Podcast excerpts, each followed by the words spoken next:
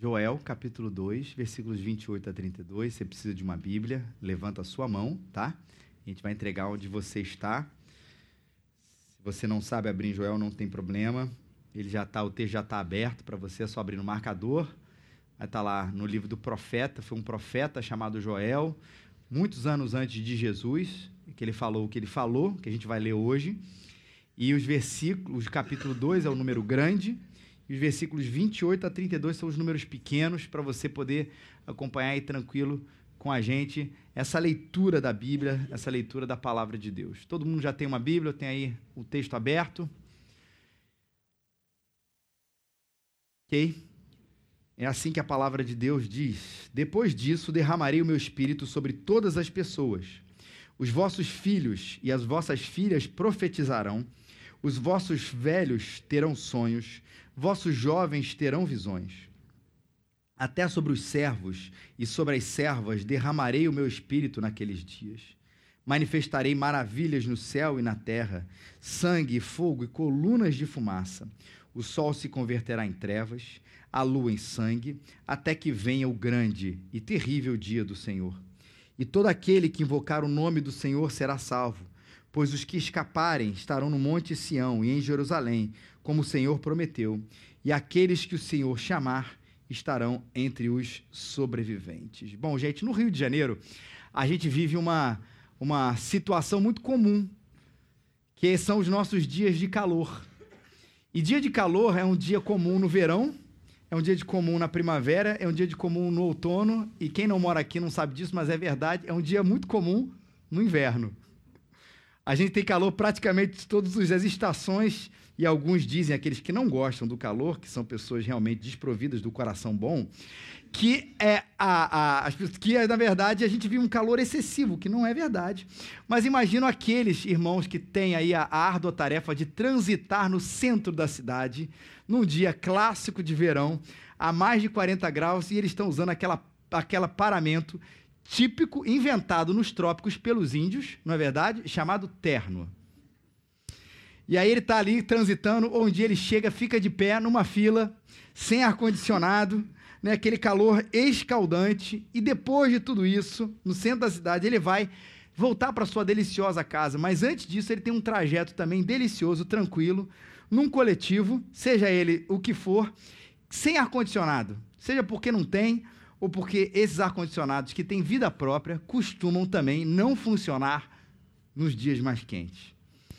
Horário de verão, sol escaldante, terno, ou você que é mulher numa roupa bem adequada a essa nosso trópico, para ser irônico, e você entra em casa, seu ar-condicionado também não está funcionando, mas antes, se mesmo que ele tivesse, você vai fazer o quê, gente, depois de um dia suado assim? depois de incinerar a roupa, porque ela não serve mais para nada, você vai tomar um banho, não é isso? E aí você vai ligar aquele negócio, você está esperando aquela água geladinha e de repente o chuveiro vira conta-gotas. Isso é frustrante, não é?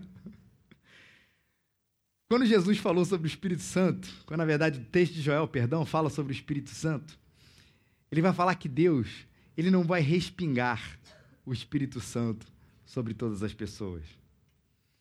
Ele diz: depois disso, eu derramarei o meu espírito sobre todas as pessoas.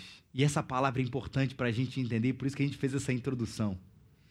Porque ele não está falando de alguma coisa que a gente está ansioso e, de repente, por mais ansioso que a gente esteja, louco para receber aquilo, a gente vai receber numa dose muito pequena quase num conta-gota, que vai servir, claro, para alguma coisa, mas que não vai, na verdade, aplacar aquele nosso calor, ou trazendo para a gente hoje aquela nossa necessidade que a gente tem de sermos cheios do Espírito Santo. O que a palavra de Deus diz é que esse derramar é como uma cachoeira, a ideia é de abundância e a ideia aqui é de sobra.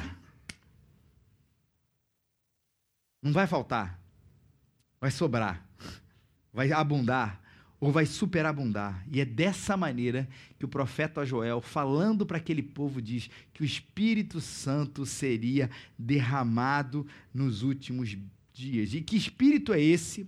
E a gente vai entender com a cabeça do profeta Joel e com a cabeça das pessoas que estavam ali. Vamos fazer essa viagemzinha ali naquele tempo, para entender qual era na cabeça deles, qual era a ideia que eles tinham a respeito do, do Espírito Santo, quais eram as notícias, quais eram as histórias, qual era a realidade que as pessoas tinham a respeito dessa terceira pessoa da Trindade.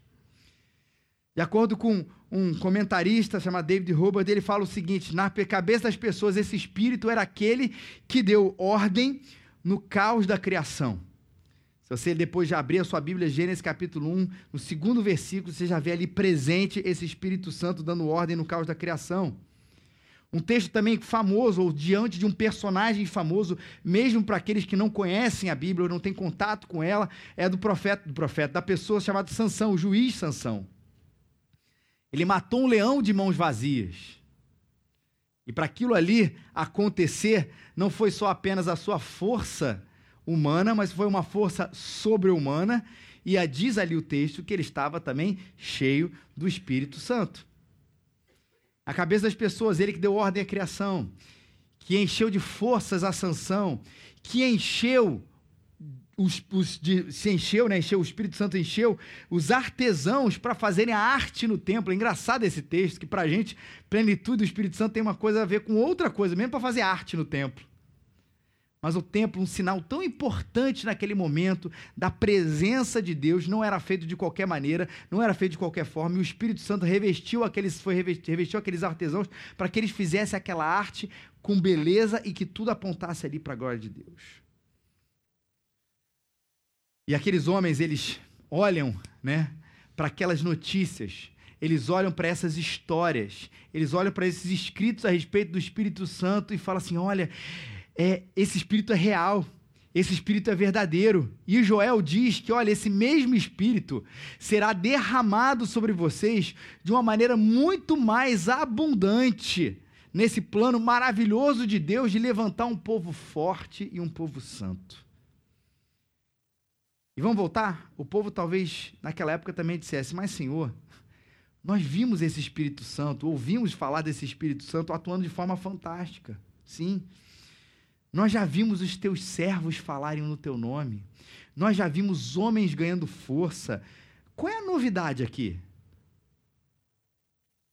Primeiro, o Espírito de Deus, nesse tempo que profeta, que o profeta Joel está dizendo, não vai estar presente de maneira esporádica em alguns homens para executar algumas tarefas, porque esse é o modo clássico que a gente vê e percebe a atuação do Espírito Santo na primeira parte da Bíblia, né, no Antigo Testamento, antes da, do, do Pentecoste, na verdade. A gente vai falar sobre ele daqui a pouco.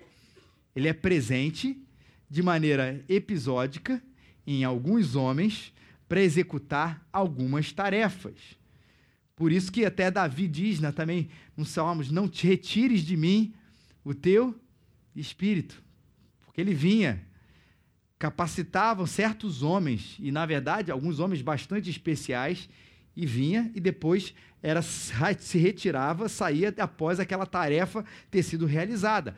Mas agora Joel está falando de uma maneira diferente. Ele diz o seguinte: esse espírito estará presente de maneira permanente, abundante e não só para algumas pessoas, mas para toda a carne.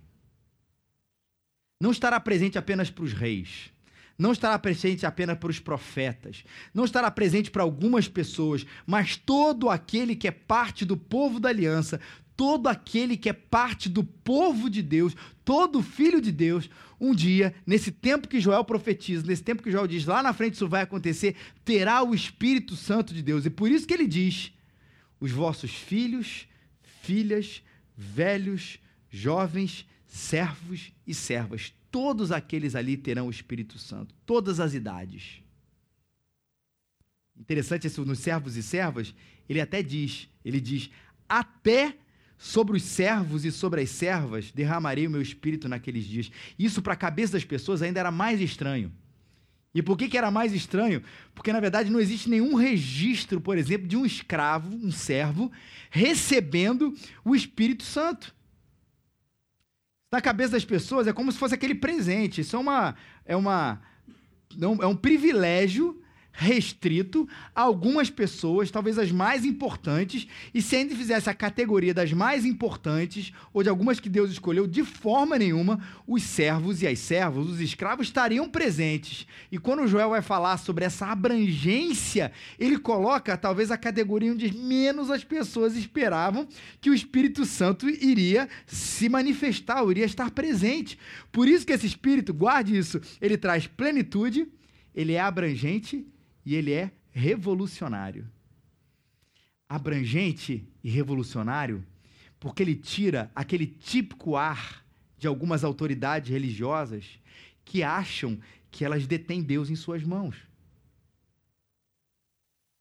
Não se engane, não é à toa que as grandes controvérsias de Jesus Cristo, quando ele esteve aqui presente, era com as autoridades religiosas daquela época. E isso é importante a gente registrar porque, entenda bem, nesse sentido, não é que a história seja cíclica, o ser humano é igual. A arrogância típica das autoridades religiosas na época de Jesus, elas se transferem para o século seguinte, para o outro, para o outro, para o outro, para o outro. E acredite, até os nossos dias. Eu sei que você não achava que isso era verdade, mas até os nossos dias. Não vale, claro, isso é importante dizer também, colocar toda e qualquer autoridade religiosa debaixo desse guarda-chuva. É importante quando a gente vê isso. Porque Jesus vai falar, Jesus vai bater esses grandes embates, que essas autoridades eram os fariseus daquela época, os saduceus também. Vai ter aqueles grandes embates, homens que achavam que de alguma maneira eram mais santos que todo mundo, tinham conhecimento que todo mundo não tinha, eram categoria mais especial do povo de Deus, eles achavam dessa maneira. E o que a gente não pode é transferir essa relação para hoje para qualquer tipo de autoridade religiosa. Inclusive, se você continuar essa lógica, você vai transferir ela para para mim. Eu não estou defendendo a mim mesmo, mas não é verdade que toda e qualquer autoridade religiosa está procurando sempre o melhor para si, sempre querendo manipular. Isso não é verdade, porque Jesus esculacha os fariseus, mas ele levanta os apóstolos, que eram autoridades religiosas. Ele não diz todo e qualquer é ruim. Não. Existem homens bons na religião, existem pessoas ruins na religião. O que é importante é que os nossos olhos estejam claros para entender essas duas realidades. Porque se você vai para um lado, você vai para o outro, você ou todo mundo é bom e aí você não tem nenhum senso crítico. Se alguém chega e fala que Deus está falando, você vai acreditar, porque afinal ele é uma autoridade religiosa. Você pode ir para esse extremo, todos são bons, ou você também vai para o outro extremo, todos são ruins. Então, qualquer pessoa que fale assim, meu querido, você está aqui, eu preciso falar isso, isso, isso com você, debaixo da palavra de Deus, com a autoridade de Jesus, e fala assim: opa, de jeito nenhum.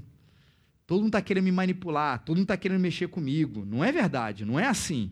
Tem gente muito boa, mas é verdade que a maior autoridade, o herói, o santo, o dono da igreja, o cabeça da igreja é ele. Mas o Espírito Santo também vem dizer para a gente que ninguém é o dono de Deus. Que ninguém, a não ser Jesus Cristo, seria um intermediário entre os homens e Deus. Ele vem dizer para a gente, nessa, nessa projeto Revolucionários, que os mais abençoados não seriam aqueles que têm mais poder temporal.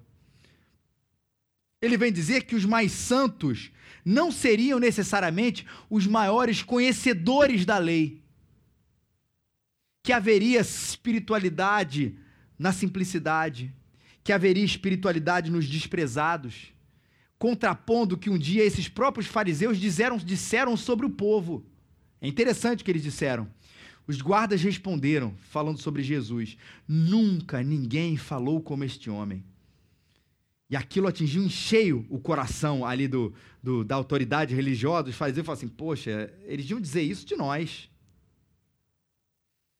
E os fariseus perguntaram para os guardas: Vocês também foram enganados pelas palavras de Jesus? Olha o que ele diz: Por acaso alguma das autoridades creu nele ou alguém dentre os fariseus?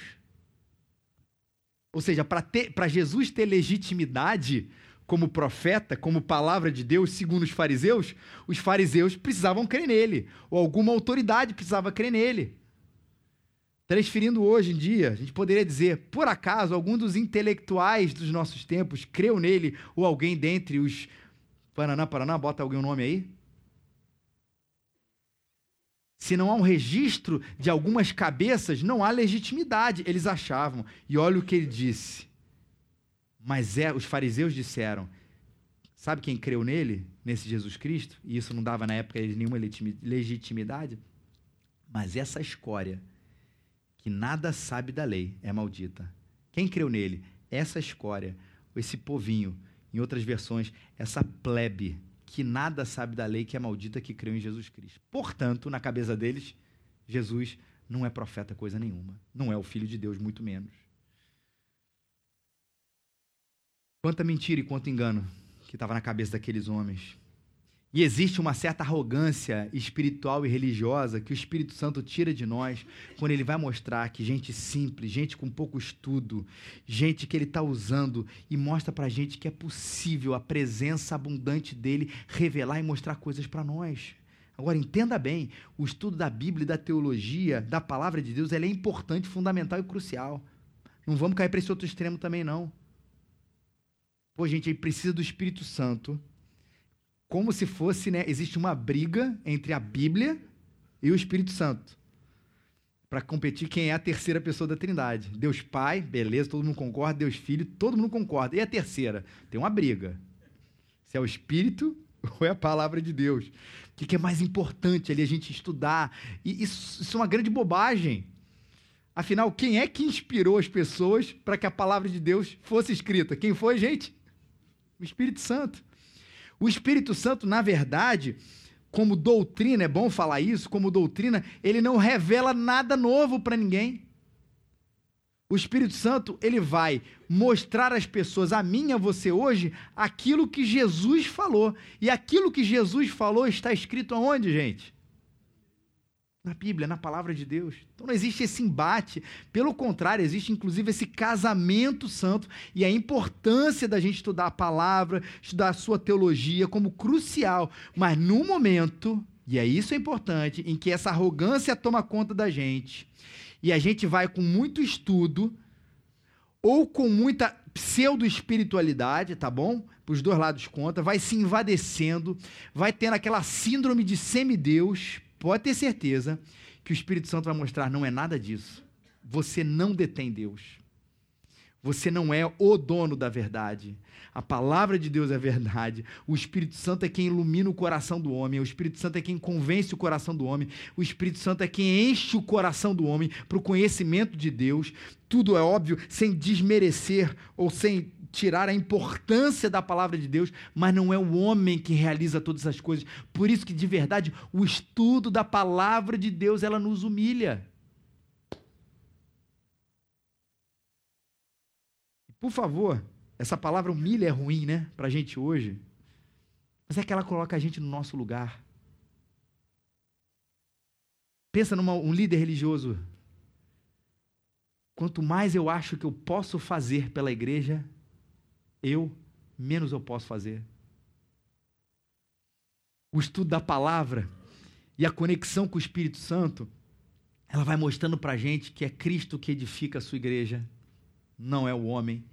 Que é o Espírito Santo que convence o homem da justiça, do juízo, que convence o pecador, não é o homem. De que é o Espírito Santo que santifica o homem, não é o homem que santifica o homem que é o Espírito Santo que abre os nossos olhos para perceber as realidades de Deus, não é o homem. Então não pode um homem de Deus se chegar e se declarar semideus, quando na verdade, entenda bem, deveria, a começar por nós, sermos os mais humildes de todos os homens, porque a gente escolheu uma vocação, ou fomos escolhidos para ela, da qual, de fato, verdadeiramente, ali no resumo da ópera, nada depende de nós. Então, no momento que eu me orgulho eu só posso me orgulhar, como diz Paulo, me vangloriar no Evangelho, na cruz de Cristo. E aí, ok, essa, ele será como essa cachoeira abundante sobre todo o povo, quebrando barreiras. Mas qual é a relação com a restauração da qual Joel tem falado? Lembrando, Joel estava falando do dia do Senhor, do eminente juízo que estava vindo sobre o povo. De um chamado a um arrependimento, de um chamado a rasgar o coração. A gente viu isso nos últimos dois, nos últimos dois sermão, sermões. E no final do sermão do domingo passado, no final do texto de Joel aqui, uh, antes desse, versículo 27, né? Uh, um pouquinho antes ali, ele vai descrever essa restauração de Deus, Joel. Vai falar: olha, aqui nessa terra mesmo, porque o gafanhoto não vai mais vir, porque as coisas serão restauradas, vocês vão ter o leite, o mel, os azeites, as árvores crescendo, a fartura. E o povo, o povo de Deus, enxergaria aquilo ali, essa restauração, quase que como o ápice das coisas. Caramba! Olha só, as coisas boas vão acontecer, quanta coisa boa vai acontecer com a gente. A gente já falou semana passada, o azeite português vai vir sobre nós né? O leite, o mel, as árvores crescendo, a fartura, essa terra vai ser maravilhosa, incrível. E o povo podia ficar empolgado com aquela hora. Aí Joel olha para frente, bem para frente, a gente sabe que isso vai vir a, a, na época de Jesus, um pouco depois de Jesus, a gente vai falar sobre esse tempo especificamente, mas haverá uma coisa muito melhor do que vocês estão falando. Vocês estão pensando em restauração. Nesse aspecto, isso tudo é bom que vai acontecer com vocês, mas a melhor restauração que vocês têm, melhor do que o leite, do que mel, do que o azeite, do que as árvores, do que a fartura, é a presença maravilhosa do Espírito Santo em vocês, trazendo um relacionamento íntimo com Deus. Essa é a maior fartura que o coração de vocês vai poder experimentar. É para isso que de fato Joel precisava que o povo ficasse atento. Derramar o espírito era dizer, né? Deus dizendo: Eu estou presente e me manifestarei na vida de vocês como vocês nunca experimentaram. E ter Deus dentro de nós é ter uma convicção muito mais forte. Falamos isso num pequeno grupo de quarta-feira, até do que ver Ele abrindo o mar muito mais forte. Felipe Ansem falou isso uma vez: o povo de Deus no Antigo Testamento viu grandes milagres, mas nem por isso deixou de murmurar. Talvez o povo no Antigo Testamento tenha visto coisas muito mais interessantes, extraordinárias para a gente, mas nem por isso fez o coração dele ser crente o que eles precisavam mesmo, o que Israel precisava, o que a gente precisa era que o próprio Deus existisse dentro de nós. Tal é a nossa incapacidade até mesmo de crer e de ter fé. A gente não consegue. É só com o próprio Deus presente dentro da gente e não com um novo milagre mas os nossos olhos abertos para ver o maior milagre de Jesus, que a gente, na verdade, vai ter aquilo que a gente precisa para ter um relacionamento profundo e íntimo com Deus. E o Espírito Santo é aquele que o próprio Jesus diz testificaria, ou daria convicção às pessoas, convicção e fé a respeito dele mesmo, de Jesus Cristo. Como se ele estivesse dizendo: olha, não é olhe como a sua fé é real. Ele fez um cego ver. As pessoas precisavam entender: olha como a sua fé é real. Ele mandou Jesus. Ver um cego ver e ver um, um mar se abrir é muito interessante, mas o que vai dar fé de fato para a gente é saber que ele mandou Jesus. Porque um cego ver resolve um grande problema, na verdade, um enorme problema para o cego e para a família e para nós de que milagres existem, mas não resolve o grande problema do homem, que é o seu coração distante de Deus. Isso um cego, um, ver um cego vendo ou um coxo andando não resolve para a gente. A gente viu, acreditou, viu o milagre falou que coisa interessante, mas o ser humano continua vendo o milagre, mas separado por Deus. Por isso que a gente precisa ver Jesus. Porque somente a cruz de Cristo pode religar o homem com Deus. Ver um cego ver não religa um homem com Deus. Somente quando a gente acredita que Jesus Cristo é o único caminho, a verdade e a vida, de que só Ele levou os nossos pecados na cruz e religou com Deus, que a gente consegue ter um relacionamento íntimo com Deus. Quando a gente vê um mar se abrir, a gente crê no extraordinário, mas o nosso problema de desconexão entre nós e Deus não é resolvido. É só através do Espírito Santo. Com Jesus no coração. E com essa presença do Espírito Santo, João vai continuar, todas as pessoas, ele fala, falariam, por isso que ele é abrangente, falariam das maravilhas de Deus e seriam instrumentos poderosos nas suas mãos. A gente falou da abrangência e vai falar da, de falar o quê, né?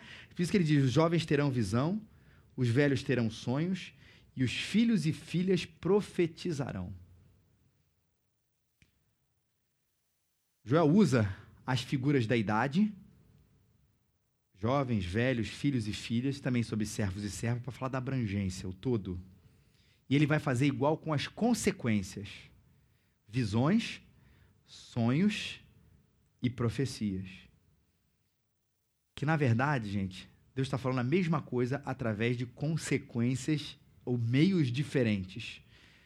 Porque no Antigo Testamento, gente, a maneira como Deus falava com os profetas do seu povo era através de visões, visões, visões é ótimo, visões, sonhos e profecias.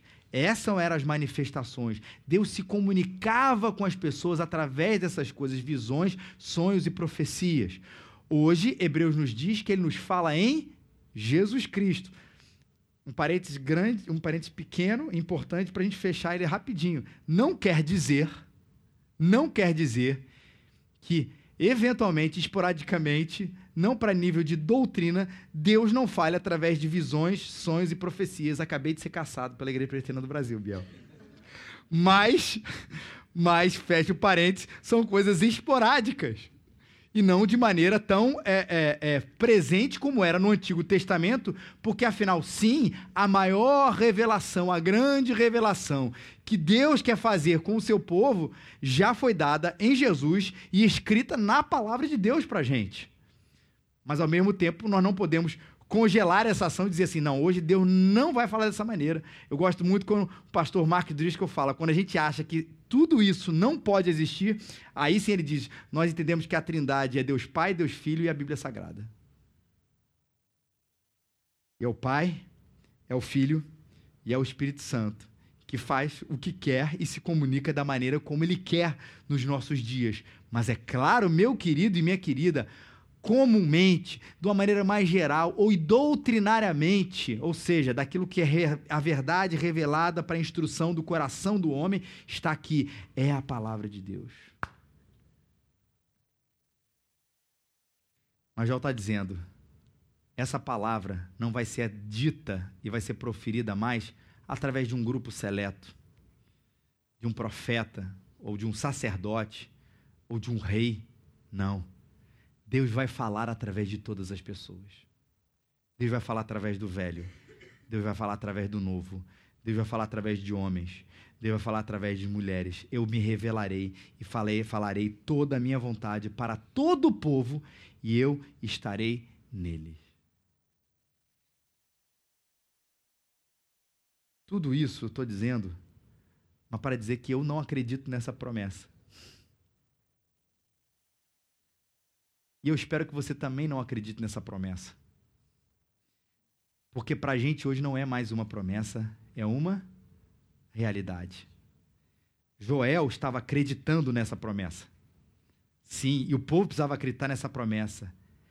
Haverá um dia em que Deus diz: Eu derramarei do meu espírito sobre toda a carne, os vossos velhos sonharão, os vossos jovens terão visões, tudo isso vai haverá um dia. O povo ficava assim: caramba, eu habitarei no meio deles. E haverá esse glorioso dia, esse grande dia. E aí, sim, é uma promessa para aquele povo, mas para a gente hoje é uma realidade. O apóstolo Pedro, lá em Atos capítulo 2, 16 a 21, cita esse texto de Joel que a gente acabou de ler e diz que essa promessa virou realidade quando Cristo morreu e depois o Espírito Santo veio nesse dia chamado Pentecostes. Ou seja, nós já estamos vivendo essa era ela não pode ser vista mais para a gente como uma promessa.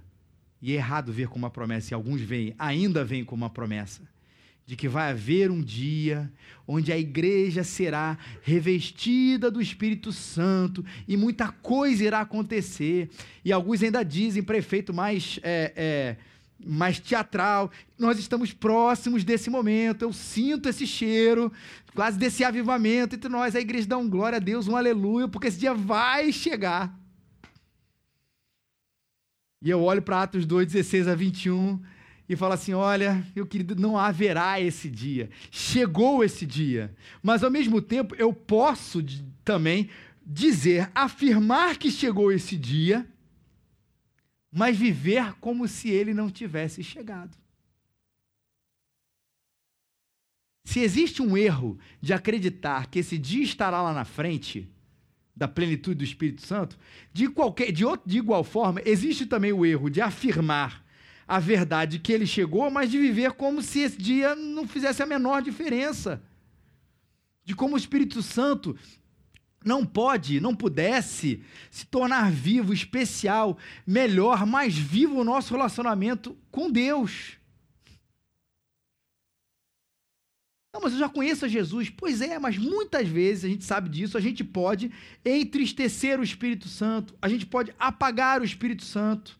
Ele não pode ser retirado, a gente sempre fala isso quando fala do Espírito Santo, mas ele pode ser entristecido e pode apagado. Ou seja, entristecer ou apagar o Espírito Santo é viver a certeza de que a promessa já se cumpriu, mas como se ela não tivesse se cumprido. Eu não preciso dele.